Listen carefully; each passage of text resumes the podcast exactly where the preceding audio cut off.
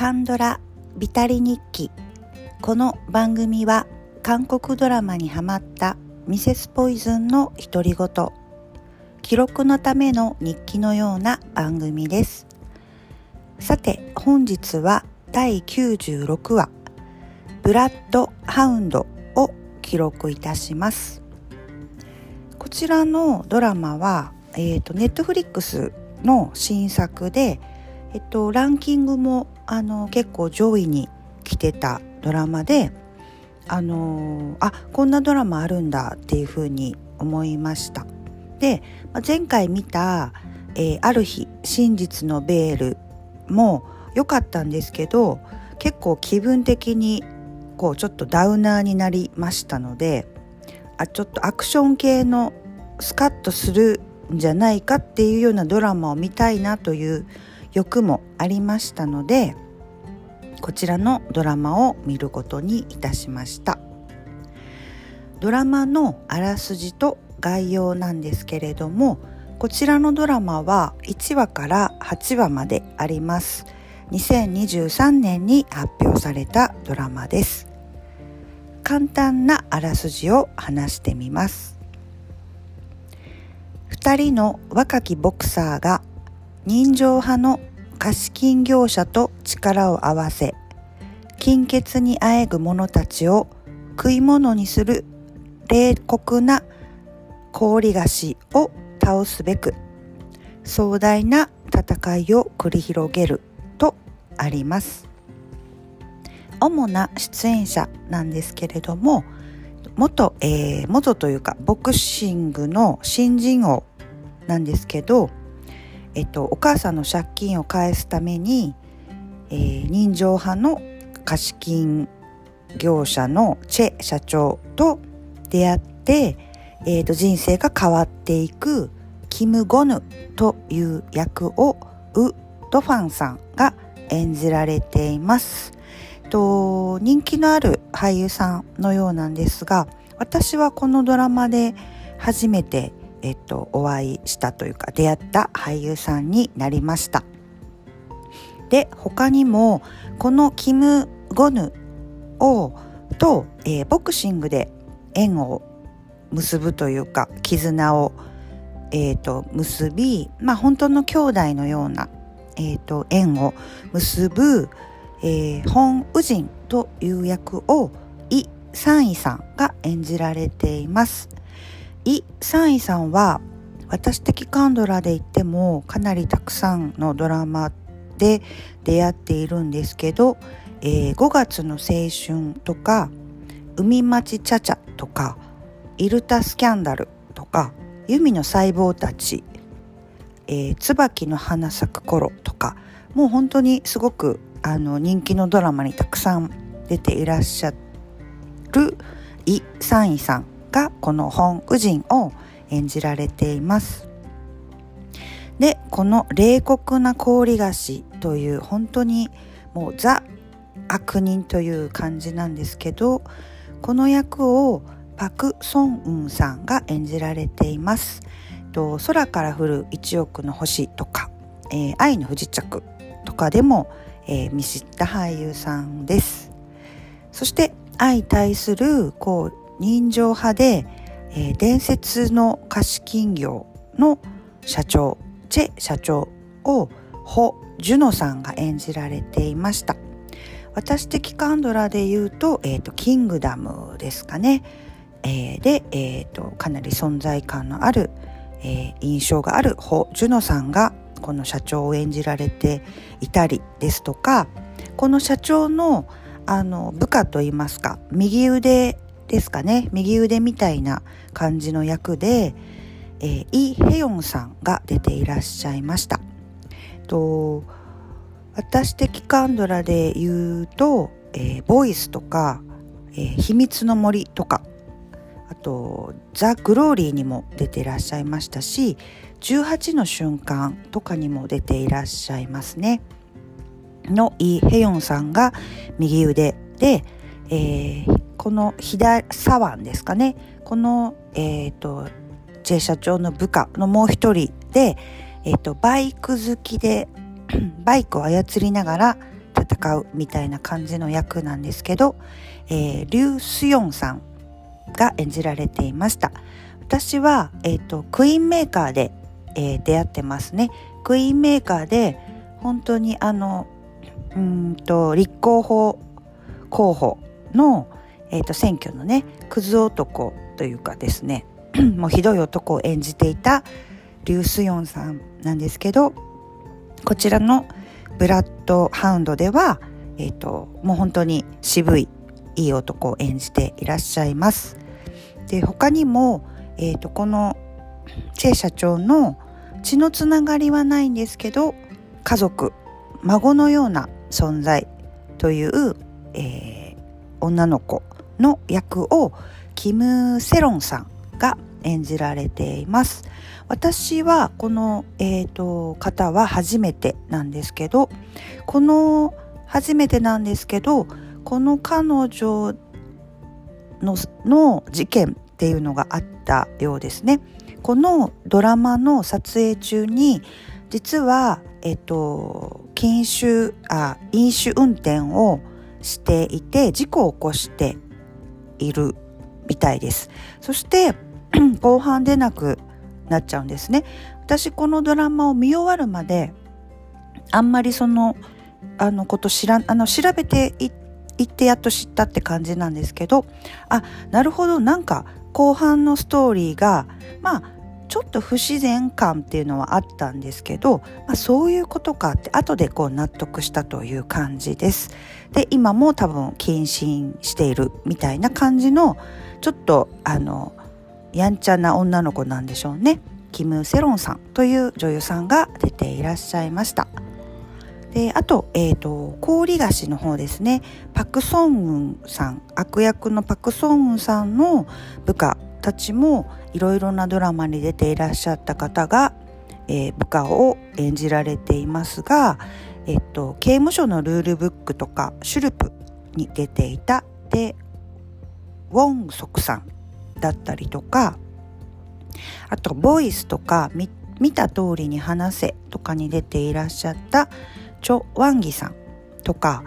えっと、ストーブリーグとかボイス2なんかにも出ていたハ・スホさんとかが、えっと、この部下を、えっと、演じられていました。で他にもこの主演のウドファンのキム・ゴヌのお母さん役でユユン・ユソンさんが出ていらっしゃいました。と愛とリトとかウヨン弁護士とかですねあとユミの細胞たちとかにも出ていらっしゃる、えーと、女優さんが出ていたりとかあと,、えーと、ポイントの役ですけれども、えーと、この氷菓子の悪人の氷菓子の方に弱みを握られて脅されるこう財閥三世かな？財閥三世の本理事という役をチェ・シュウォンさんが演じられていました。っと、酒飲みな都会の女たちとかにも出ていらっしゃいましたね。で、この本理事の親戚であり、警察の役でなんとチェ・ヨンジュンさんが出ていらっしゃいます。私このチェ・ヨンジュンさんなんかすごく好きなんですけど、えー、私たちのブルースとか、えー、バンゼッツォ賢い私生活とかでもとかなり、えー、とこう印象のある渋い役者さんが出ていらっしゃいました。でドラマのあの感想なんですけどもうあのストーリー的にはあのスカッとしますし王道です、まあ、耐えて耐えてあの正義は最後に勝つみたいなストーリーなのでやっぱり救いがありますね。あの最後上がるというかそういうドラマのストーリーになっています。気持ちよく終われるストーリーになっています。そしてですねやっぱりあの特筆すべきはこの主演の2人がボクシングの、えーと、選手という設定なのでその体作りとか本当にボクサーに見えないといけないですし体つきもあとそのボクシングの、えーと、技術とかも含めてそのどれだけ前からとかねどれだけ準備したのかなってすごい本当にびっくりしました。俳優さんたちってやっぱりこうそういうドラマとか映画で事前にそういう準備体を作ったり、まあ、太ったり痩せたりももちろんですけどまあにしてもあのやっぱりすごいなってストイックさというかねすごいなっていうふうにもあの思いました。でちょうどあの同じようにこのネットフリックスの中で邦画というか日本のドラマですけどサンクチュアリっていうのが人気すごく人気で私もこれを見た見た見たんですけどこのサンクチュアリのお話もあのお相撲さんのお話なんですね。なのでその俳優さんたち、まあ、元力士の方が演じられているっていうあの役もあるようなんですけど普通のその相撲とか全然やってない俳優さんたちがこの役を挑む挑んでいるんですけどそのそういう体づくりをしなくちゃいけなくってそのオーディションの時点でかな？まあ1時とか2時ぐらいのオーディションの時点で体を作らないといけないんですけどその1時とか2時を通った俳優さんたちっていうのがまだ、えー、ドラマとかにこう出られるっていう保証がない状態の中で体を作っていくっていう契約を結ぶんですけどその時点で、えっと、月40万を保証して、まあ、その役作りに挑んでえー、いるというようなお話をあレポートっていうか記事を読んだんですね。でなおかつ、えーと、もちろんその、えーと、ドラマに出る出た人とかもそうですし、まあ、あのそれには出ない方も含めて役を終えた時にまた、まあ、自分その役が終わるわけなので体重を落としたりまあ、自分の体に戻すっていうことがあると思うんですけどそれはきっちりその専属のトレーナーをつけてあの健康的に増えた体重だったりあの、まあうん、そういうものを落とすっていうことをあのきちっとそこまで契約してあの撮影をしたっていう記事を読んだんですけどきっとこのえっ、ー、と、ブラッドハウンドもネットフリックスオリジナルだと思うので、そういう契約で、まあ、金銭的な面もそうですし、えっ、ー、と、バック、あの、グラウンドというか、あの、きっちりそのケアみたいなものも、えっ、ー、と、しっかり、えっ、と、されて挑んでいるとは思います。なのでやっぱりこう、まあ、以前にもちょっと記録したんですけどネットフリックスってやっぱりとってもお金もありますからあのそういう金ケアとか、まあ、金銭面とかのことも十二分に、まあ、できるっていう、えっと、ところがあるので、まあ、いろんないい作品とかいい監督とかいい脚本とかいい俳優さんたちが、まあ、集まってくるんだろうなってあの、ま、思思いました。であのまあいろいろあのサブスクとかもねあのどれを見ようかなって迷ったりはするんですけどあのまあこういうことにもお金が使われていて、まあ、いい作品が見れるんだなって思うと、まあ、自分が出してるこのお金はもう全くもって満足してあの出せるなっていうふうにもまあ、ちょっと改めて思ったりはしたんですけど、まあ、それだけすごいあの体つきでしたね。あのあのウードファンさんは私初めてだったので、まあ、印象っていうのがちょっとわからないですけどイ・サンイさんはかなりいろんなドラマで出会ってまああの脱いでるというかね上半身をあの出すようなドラマではなかったんですけど今まで見たドラマでは。ただやっぱりこのドラマでは本当にボクサーの体つきになってて、まあ、筋肉とかもすごいすごかったですしでもあのお二人ともそのボクシングのあの練習というかボクシングにもかなり、えーと、時間を割いていたんだと思うんですけどアクション部分のパンチ力というかあの速いですし重い